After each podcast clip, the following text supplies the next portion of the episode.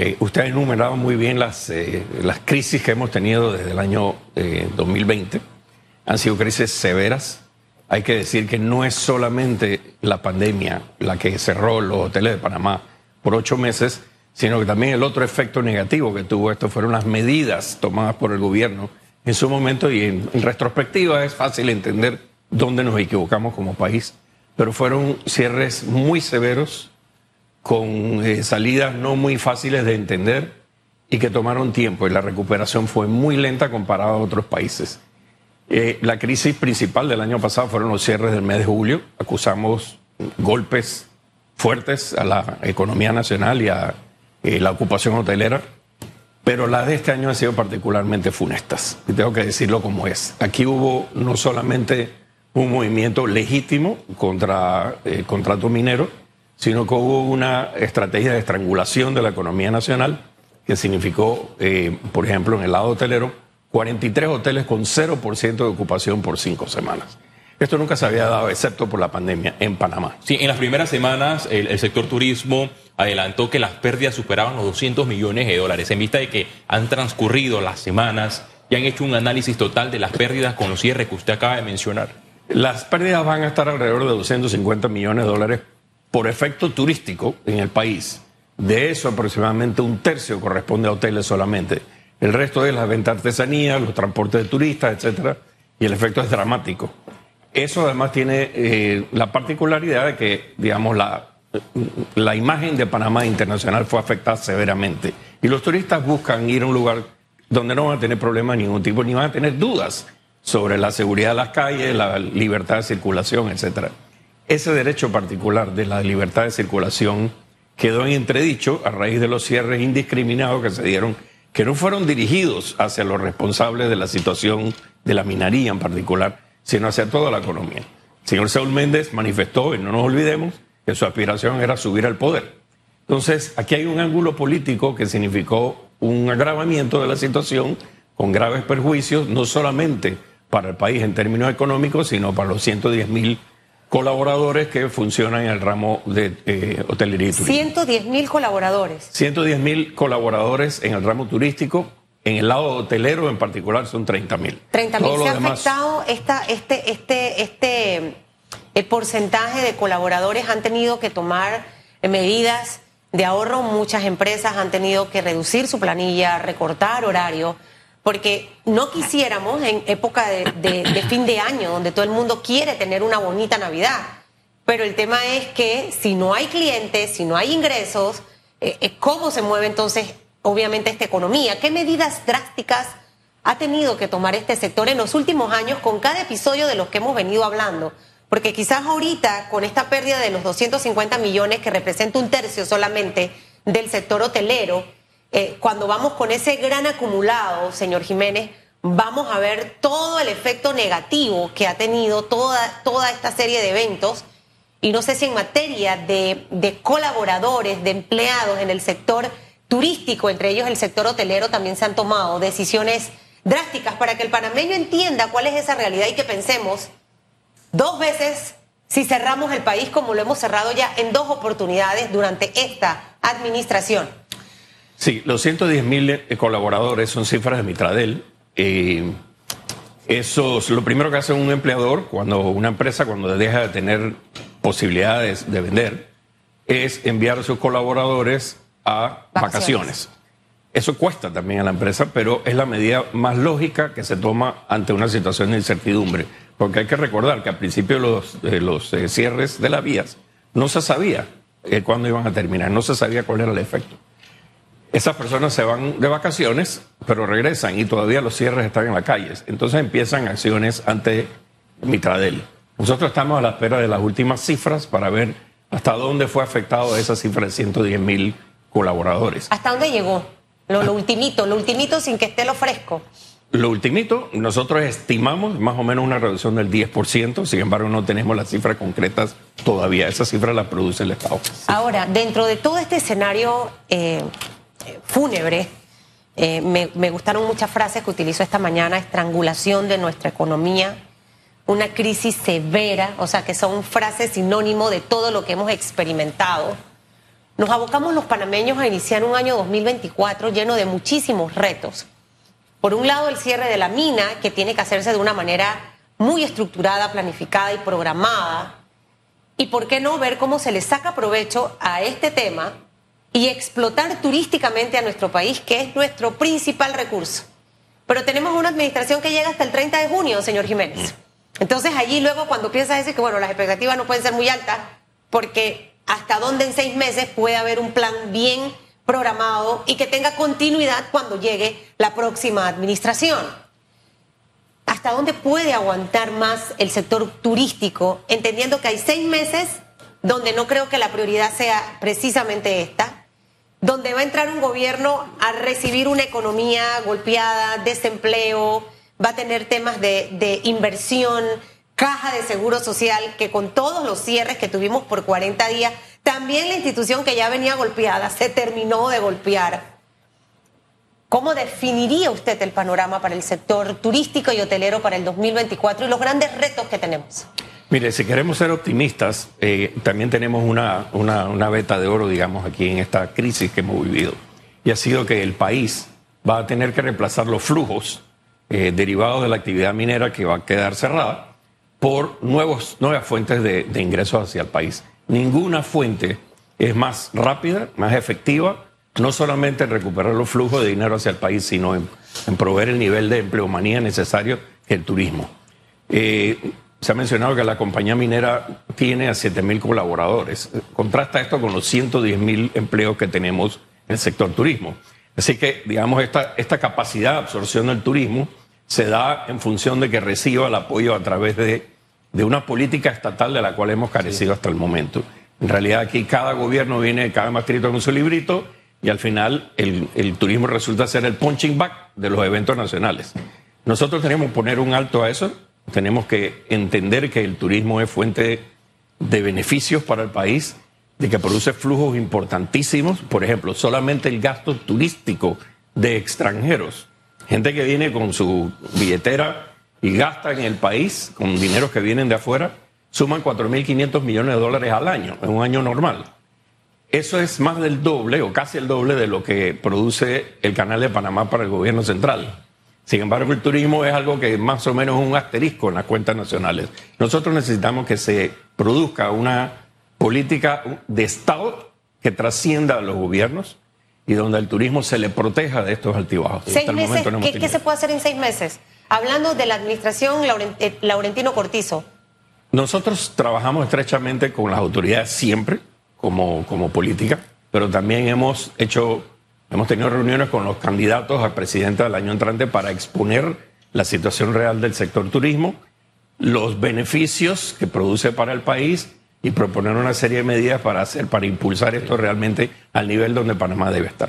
hay que tomar en cuenta que países de la región viven del turismo porque el turismo tiene un, grado de representatividad en el Producto Interno Bruto. En este escenario debemos evaluar la ausencia de la concesión a Minera Panamá, que representaba entre el 4 y 5% del Producto Interno Bruto. He escuchado diversas propuestas de convertir esa área de concesión minera en un sector o un polo turístico para generar desarrollo en dos provincias, tanto en Coclé como en la provincia de, de Colón. Pero ¿qué tan posible cuánto eh, podría tardar esto tomando en cuenta que no hay una conectividad eficaz una, ese sector donde se desarrolló esta mina con el epicentro eh, económico de la ciudad de Colón y con algunas áreas de la provincia de Coclé? Y tomando en cuenta que según eh, la CEPAL, el estudio, hay un estudio estructural de la economía que señala que eh, el turismo puede generar mucho más ingresos para una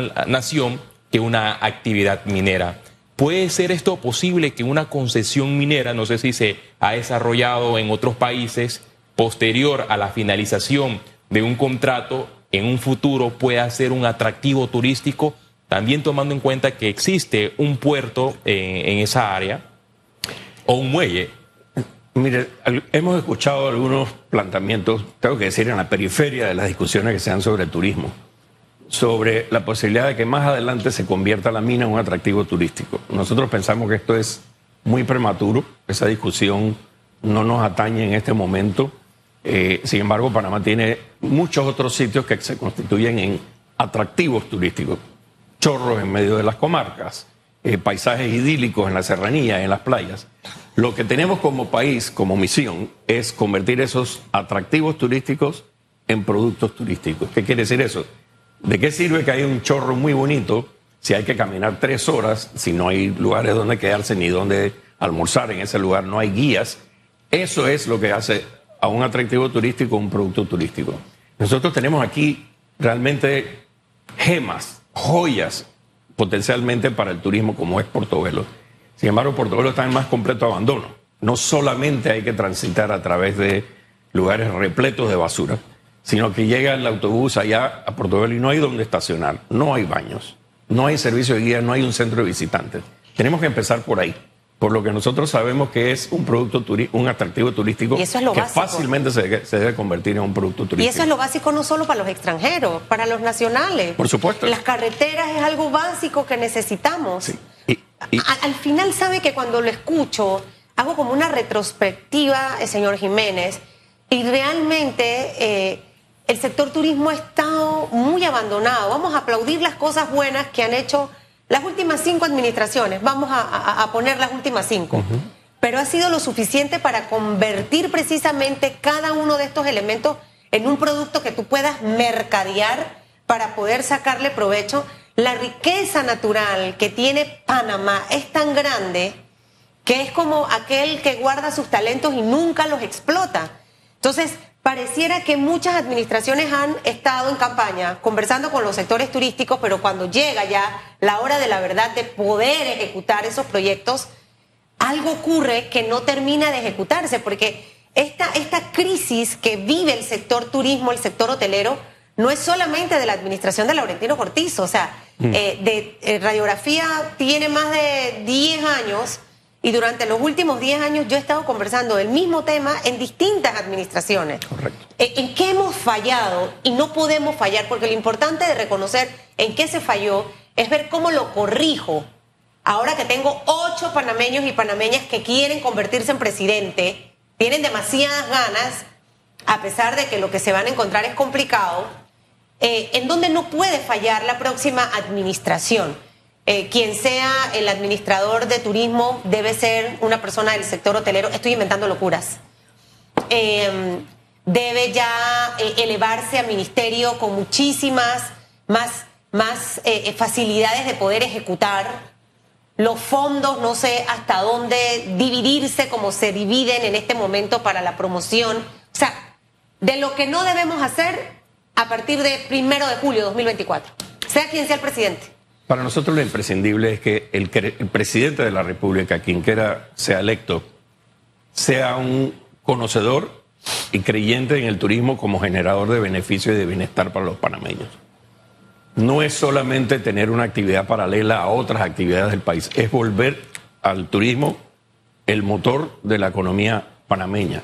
Y como mencionábamos anteriormente, aquí vamos a tener una misión nacional muy urgente, que es reemplazar los flujos de la minería esos flujos se reemplazan con eh, proteger a la industria turística, ni siquiera promoverla. La industria se promueve eh, y crece nominalmente si no le ponemos la bota encima. Entonces, eso necesitamos tener básicamente un ambiente de protección contra los abusos, de no permitir el caos en las calles nuestras. La ausencia de la autoridad nacional en las calles hizo un daño profundo más probablemente que las propias manifestaciones, la mayoría de las cuales fueron legítimas. Me llama la atención que usted dice volver el turismo a que sea nuevamente el, motor de la economía. No sé en qué quinquenio fue esto, o si hasta el momento el sector turismo siente que, hasta, que no ha sucedido. Sí, nunca ha sido el motor principal. Lo que queremos es transformarlo a eso, volverlo uno de los motores principales o el motor principal de la economía nacional, como es en países vecinos. Hay países eh, vamos a mencionar uno, República Dominicana, donde el presidente de la República va a las ferias de turismo y representa la actividad. ¿Por qué? Porque entiende que eso le da empleo y le da bienestar a todos sus conciudadanos. Y no es solamente la actividad turística, todo el, país se eleva a través de la apertura del país al influjo de visitantes. En República Dominicana tienen 10 millones de visitantes este año. Nosotros vamos de casualidad superar un poquito más de 2 millones. Qué y todavía estamos contabilizando los que dejaron de venir en esos dos meses que fueron funestos. Con un canal de Panamá, por ejemplo, al que siento que es un producto que no le sacamos provecho Es correcto. turísticamente. Tenemos tantas tareas pendientes. Marca país. Siempre cuando hablamos de este tema hay voces en contra, algunos me quieren linchar por lo que digo. Eh, pero siento que no hemos acertado con la marca país. O sea, eh, o- o no sé qué ha pasado en la estrategia, porque bien, la administración tiene responsabilidades, pero del lado de acá también hay corresponsabilidades, porque al final debe ser una alineación entre el sector público y el sector privado para que esto pueda tener el efecto que buscamos. Hemos acertado con el tema marca país. Y la segunda pregunta, señor Jiménez, si dentro del catálogo de aspirantes, sin decir nombre, ustedes han visto buenas opciones de propuestas para el sector turismo, para tratar de entender y ver que no todo está perdido y que al menos uno de los ocho dentro de su estructura y proyección y que vaya de la mano con esa, esa, esa, esa eh, rentabilidad de que lo puede hacer por su trayectoria, se puede hacer realidad. Esas dos cositas, marca país y si ve interesantes propuestas en alguno de los candidatos o en varios. Bien, la marca país turística no necesariamente es exactamente la misma marca país del resto del país. Deben estar alineadas, eso sí. Nosotros estamos apoyando la marca Panamá Vive por Más, que se creó por el Fondo de Promoción Turística Internacional, luego de muchos estudios internacionales y que ¿Esa desde cuándo está? de hace dos años, de hace tres años, perdón. Pero teníamos una situación que era que la autoridad de turismo tenía otra marca, Panamá por naturaleza. Así es imposible. Nosotros empujamos siempre y el sector privado adoptó la primera de ellas dos y la autoridad de turismo se quedó aislada con Panamá por naturaleza. Entonces, ¿qué resultaba? Internamente se usaba, se usaba en las ferias de turismo interna de Panamá, la de la autoridad de turismo y externamente la de... Eso no funciona. Yo ni me sabía ninguna de las dos. bueno, ya está, ya está eso alineado en uno solo y ahora lo, lo que nosotros queremos es permanencia. Que no venga un próximo gobierno y otra vez la cambie. Nosotros necesitamos tener ese esfuerzo Y que exista una sola, Una sola. Y que se den los recursos también y el apoyo de todas las instituciones, que es lo que hace mucho Colombia en su modelo. Correcto. eh, y que de hecho empezó a la par cuando Panamá y nos llevaron la delantera. O sea, nos pasaron. Los que tenemos esa memoria de todo lo que ocurrió en ese momento turístico, eso da dolor, como cuando tú eras el wow y dejaste que el que no era wow se te pasara. Dentro de los ocho candidatos, ¿Ha Bueno. visto algo interesante? ¿Siente que hay esperanzas dentro de las propuestas para el sector turismo? Hemos reunido, nos hemos reunido con casi todos, todos han sido invitados a reunirse con nosotros eh, y casi todos han aceptado nuestra invitación y hemos tenido conversaciones muy francas con cada uno de ellos. Todos tienen un plan de turismo aceptable. Para nosotros eso no es sorpresa. Lo que nosotros queremos es el compromiso de ejecución. Usted dice casi todos. ¿Quién no ha aceptado la invitación del sector turismo? La señora Maribel Gordon, al que estaba invitada hace, hace un mes, eh, canceló seis horas antes de la reunión porque estalló el tema minero. Sí. es la única que falta. Y la señora Zulay Rodríguez. Nos faltan las dos mujeres. ninguno, ninguno de ellos dos, todos los demás se reunieron. Se nos acaba el tiempo, pero usted ha hecho énfasis en el el cambio de las políticas públicas en el sector turístico en cada gobierno. Y no voy a poner solamente un ejemplo para, no sé si usted qué recomendación le da a los candidatos presidenciales para que eviten cosas como esta. El gobierno anterior, en la construcción del cuarto puente sobre el canal de Panamá, dejó una maqueta para reactivar la economía eh, con el sector turístico. Esta maqueta del cuarto puente tenía una torre que en, en la curul de la torre se iba a construir un mirador para los turistas, para que pudieran observar de manera panorámica el canal de Panamá desde el punto más alto de la interoceánica.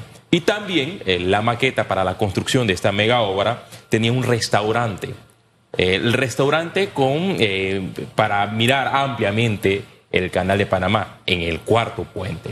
¿Qué pasó? Que llegó el gobierno y el cambio fue muy fuerte. Ahora, parte de, esta infraestructura, va a pasar por debajo de la vía interoceánica.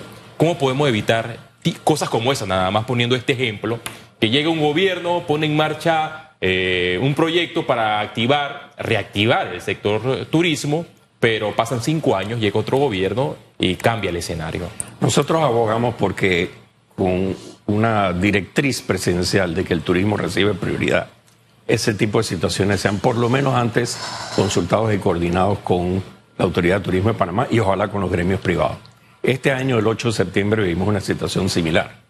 Servicio Nacional de Migración emitió una serie de órdenes o directrices o normas que facultan al oficial de migración en cualquier lugar a decirle tú no entras aquí porque no tienes mil dólares en la cartera o nada más te puedes quedar 15 días en Panamá. Ese mismo día tuvimos reunión con la señora Samira Gozaine para pedirle eh, reconsiderar esta medida por el efecto funesto que iba a tener sobre el turismo en Panamá, como efecto lo tuvo. Tuvimos cancelaciones desde Alemania, a pesar de que esa medida va dirigida más bien a países vecinos. Eh, ese es el tipo de medidas que causan un efecto destructivo permanente en la imagen del país. Es coincidencialmente el mismo día, otro país que sufre de la migración irregular, que fue la excusa para esto, que es nuestro vecino de Costa Rica, duplicaron el permiso de estadía a 180 días a cualquier turista. Entonces tenemos que hacer las cosas de otra forma. No pensamos que la solución va por el lado de volver eh, a la Autoridad de Turismo un ministerio, pero definitivamente que la Autoridad de Turismo hay que reestructurarla, hay que hacerla más eh, relacionada a los méritos de las personas que la dirigen, a las credenciales que tienen para ocupar ese puesto de tanta responsabilidad, hacerla más eficiente, no un refugio de personas que vienen de otras fuentes no relacionadas al turismo y que resulta al final una burocracia que no apoya a la dirección, la dirección general de la industria turística en Panamá. Mire, en otros países la política igual está, porque a veces escuchamos mucho hay que sacar la política. República Dominicana tiene un presidente que fue electo políticamente, pero al final es escoger a las personas que van a estar en cada institución que realmente conozcan ese rol y que esto funcione como la empresa privada, señor Jiménez, con resultados. Eh, no, no, no. Eh, hay, hay, muchas cosas que tienen que ajustarse en todo el sistema, no solamente el sector turismo. Esperemos que estos seis meses, con enero, febrero, marzo, abril, que representan una alternativa para muchos hoteles, desde el más chiquito hasta el más grande por carnavales, verano, Semana Santa, los cruceros, eh, eh, estas fechas sean valiosas para recuperar todo eso perdido durante este 2023. Hay que replantearse estrategias de marketing, usted ingéniesela para atraer a toda esa gente y que cuando venga se lleven la mejor experiencia de su vida y ahí contribuimos todos. Que tenga unas felices fiestas. Muchas gracias, igualmente. Si le gusta el arroz con guandú, si le gusta, porque hay gente que no le, Ah, ya. Porque hay gente que, que, el olor no le gusta, que el arroz. a mi esposo no le gusta el arroz con guandú.